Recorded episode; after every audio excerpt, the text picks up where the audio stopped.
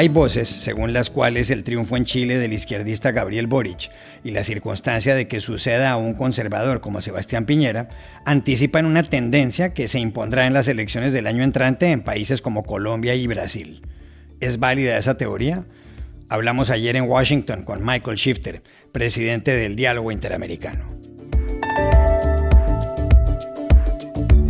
El Valle del río Yaqui, en el noroeste de México, es uno de los sitios más famosos del mundo por su agricultura, pero la utilización de ciertos fertilizantes puede estar causando allí una contaminación severa, como revela este diario The Washington Post. ¿Por qué? Llamamos a Joshua Partlow, uno de los autores del informe. En la Argentina, el presidente Alberto Fernández acaba de sugerir que Buenos Aires debe dejar de ser la capital del país, que más bien debería ubicarse en el norte. No es la primera vez que un mandatario lo dice. ¿Por qué ha sido recurrente esa idea? Fernando González, que escribió del asunto en el diario Clarín de Buenos Aires, nos da las claves. Hola, bienvenidos a El Washington Post. Soy Juan Carlos Iragorri, desde Madrid. Soy Dori Toribio, desde Washington, D.C. Soy Jorge Espinosa, desde Bogotá. Es miércoles 22 de diciembre y esto es todo lo que usted debería saber hoy.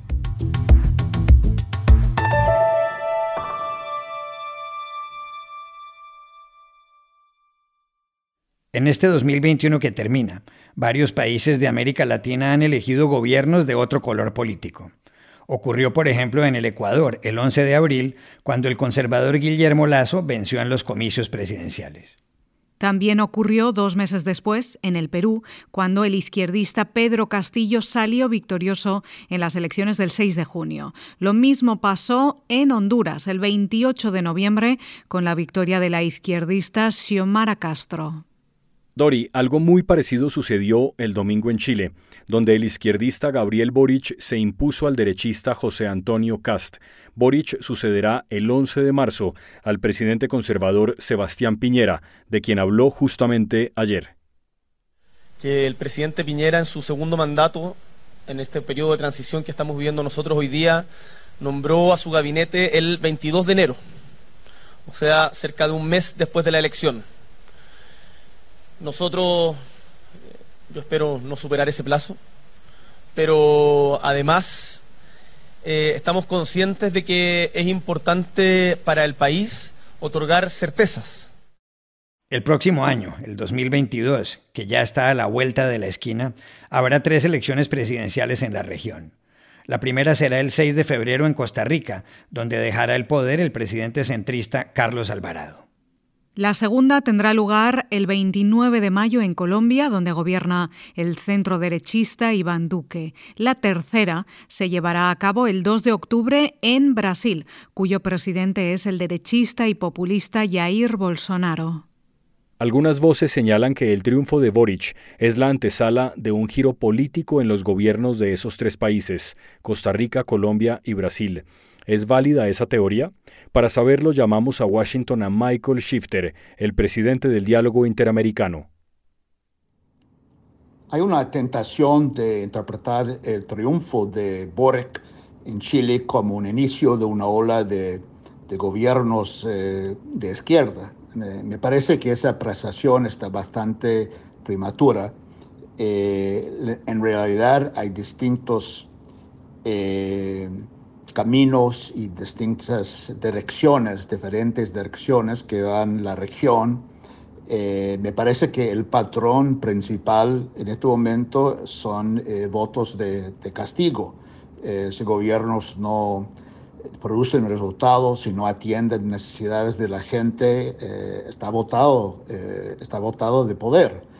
creo que ese es el valor principal de democracia, que felizmente todavía está en la mayoría de, los, eh, los, países latinoamericanos a pesar de grandes problemas y desafíos.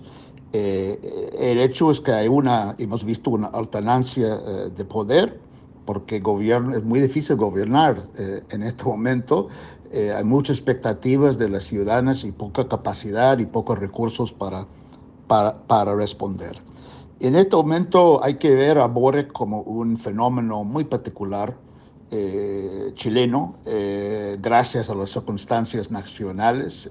él fue líder estudiantil hace 10 años y creo que hay que también vincular lo que pasó en esta elección con la explosión social en Chile en el 2019, con eh, una demanda realmente muy fuerte de una nueva generación sobre el tema de pensiones, de, educación y salud eh, y todo demás. Y él, Borek, eh, representa una nueva generación, tiene 35 años años y creo que eso lo distingue de otros líderes del llamado izquierda de América Latina, sea, eh, es una sensibilidad postmoderna o moderna, si quiere llamarlo así, eso es diferente de Castillo o diferente con Fernández o Arce o López Obrador. Y, no tiene nada que ver con los dictadores eh, en Cuba, eh, Venezuela y Nicaragua que que creo que no tiene sentido ni llamar los eh, gobiernos de izquierda, por su único eh, proyecto es mantenerse en el poder. Mirando para 2022, eh, también creo que la característica principal es de gran incertidumbre, incertidumbre formidable en, Costa Rica en febrero. todavía no está claro lo que va a pasar en Colombia. Lo único que sabemos es Gustavo Petro que lidera las encuestas, candidato de izquierda, eh, va a ser un candidato importante eh, que pasará a la segunda vuelta, pero no sabemos quién más que va a ser los otro, el otro candidato y eso define más eh, en marzo y obviamente con la elección en mayo.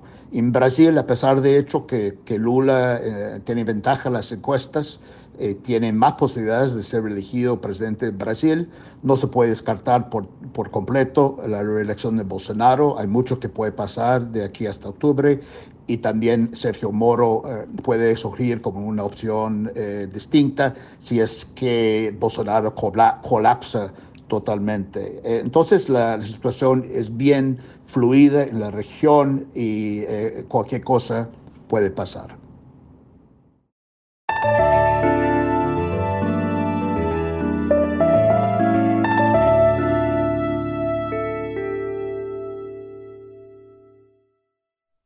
El Valle del Río Yaqui, en el noroeste de México, ha sido uno de los lugares más importantes para la agricultura moderna, con un área de 4.500 kilómetros cuadrados, similar a la de las islas de Mallorca y Menorca combinadas, es un sitio ideal para sembrar trigo. Situado en el estado mexicano de Sonora, justo al sur de la frontera con Arizona, en Estados Unidos, llamó la atención del dictador de México, Porfirio Díaz, del empresario de sistemas de riego Carlos Conant y del Premio Nobel de la Paz Norman Borlaug. Pero ahora la agricultura en el valle del río Yaqui está causando problemas que pueden ser serios, como publica este diario, The Washington Post, en un artículo escrito por los periodistas Joshua Partlow y Chris Mooney. Joshua nos explicó qué es lo que está pasando. En este artículo estamos investigando el gas invernadero óxido nitroso. Es un gas no muy conocido, pero es muy peligroso. De hecho, ha contribuido en un 6.5% al calentamiento de la atmósfera y es 200 veces más poderoso que el dióxido de carbono. El gas se produce en su mayoría como producto de la agricultura y principalmente con el sobreuso de fertilizante. Esta situación es muy grave en el Valle del Yaqui, en el estado de Sonora, una de las áreas del país más importante para la siembra del trigo. Hay una historia increíble en este valle. Un científico de Estados Unidos que se llama Norman Borlaug trabajó aquí en los 50s y 60s experimentando con diferentes variedades de trigo y creó unas muy resistentes que terminaron unas hambrunas terribles en India y Pakistán. Por su trabajo ganó un premio Nobel y lanzó lo que se llama la Revolución Verde.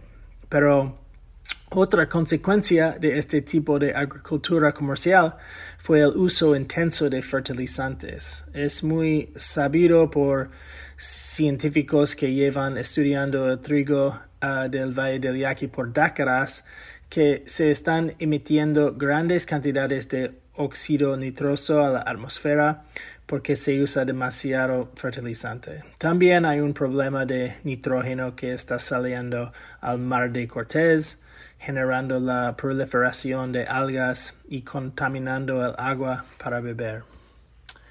Los científicos en el valle como Iván Ortiz Monasterio están tratando de convencer a los productores de utilizar menos fertilizante, pero por razones culturales siguen con las mismas prácticas de muchos años.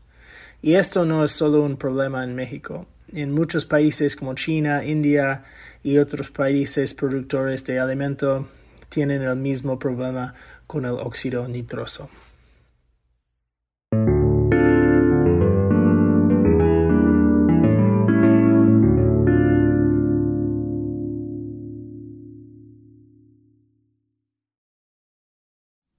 El presidente de Argentina, Alberto Fernández, acaba de sugerir que Buenos Aires debería dejar de ser la capital del país y que la sede del gobierno debería trasladarse a una ciudad mucho más al norte. Fue el martes de la semana pasada en un acto en Monteros, en la provincia de Tucumán, 1.200 kilómetros al noroeste de Buenos Aires, cuando Fernández se pronunció. Todos los días pienso, si la ciudad capital de la Argentina no tendría que estar en un lugar distinto a Buenos Aires. Y no tendría que tal vez venirse al norte para darle allí todo el potencial que genera una ciudad capital en cualquier país. ¿No será hora que empecemos a tomar esos desafíos y ponernos a plantear como sociedad?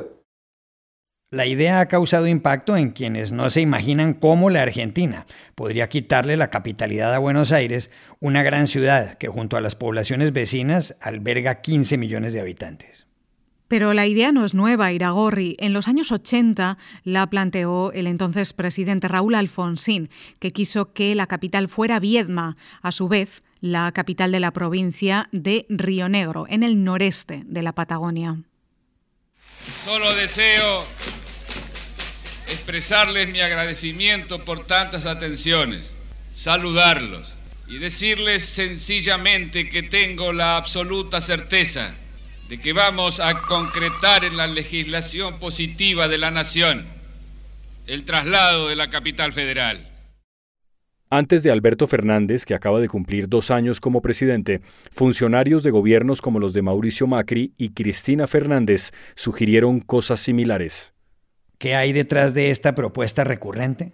Se lo preguntamos ayer a Fernando González, periodista del diario Clarín de Buenos Aires, que acaba de escribir un artículo sobre el tema.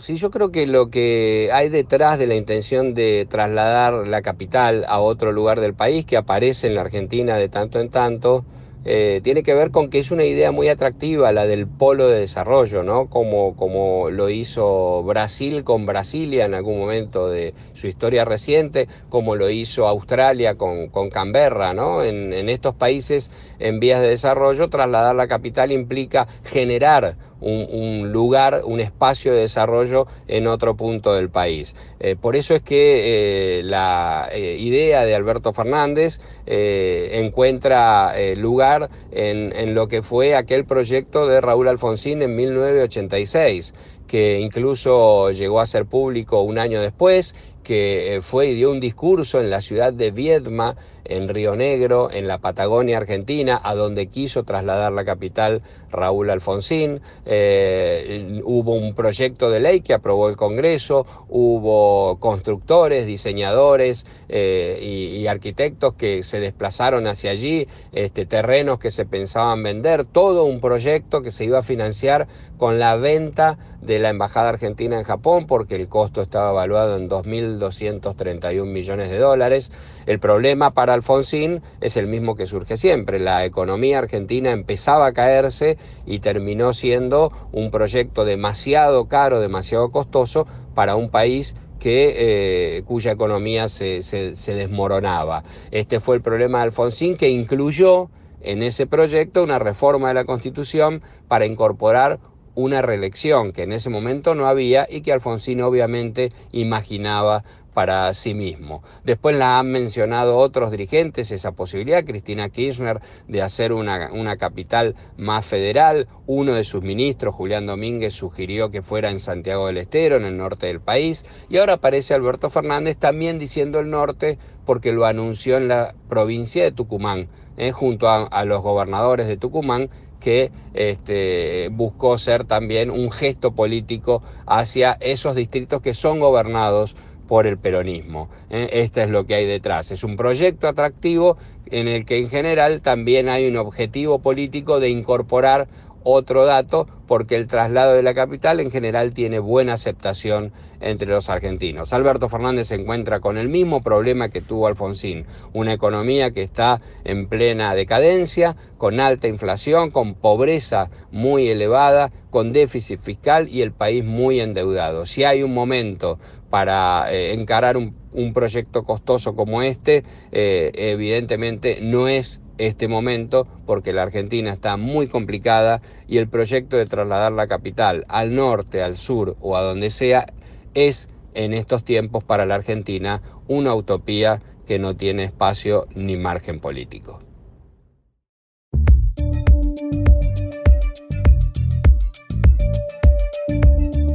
Y estas son otras cosas que usted también debería saber hoy. El presidente ruso Vladimir Putin dijo ayer que no descarta una respuesta militar si su país se siente amenazado por la OTAN. En un discurso ante sus principales comandantes militares, Putin, que acusó a Estados Unidos de poner a Ucrania en contra de Rusia, no mencionó la posibilidad de invadir territorio ucraniano. Sí recordó, en cambio, algunas exigencias que hizo la semana pasada, como impedir el ingreso ucraniano en esa alianza atlántica.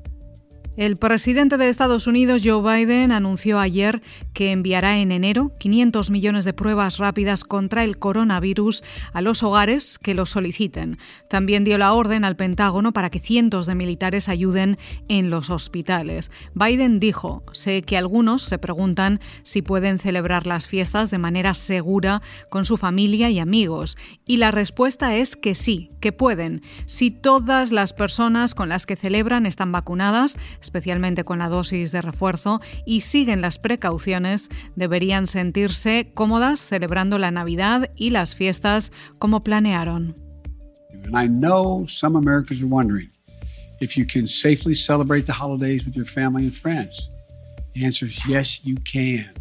If you and those you celebrate with are vaccinated, particularly if you've gotten your booster shot, and follow the precautions that we all know well You should feel comfortable celebrating Christmas and the holidays as you planned it. Biden advirtió además que las personas no inmunizadas sí corren un alto riesgo frente a la variante Omicron. Israel será el primer país del mundo en administrar la cuarta dosis de la vacuna contra el coronavirus a mayores de 60 años y trabajadores sanitarios que hayan recibido la tercera inyección hace más de cuatro meses. El comité de expertos que asesora al gobierno sobre la pandemia aprobó el martes esta medida, que debe ser formalizada por el Ministerio de Salud. El primer ministro Naftali Bennett celebró la decisión. Y aquí termina el episodio de hoy de El Washington Post, El Guapo. En la producción estuvo Cecilia Favela. Por favor, cuídense mucho. Y pueden suscribirse a nuestro podcast en nuestro sitio web, elwashingtonpost.com, seguirnos en nuestra cuenta de Twitter, arroba el post, y también nos encontrarán en Facebook, buscando el Post Podcast. Chao, hasta la próxima.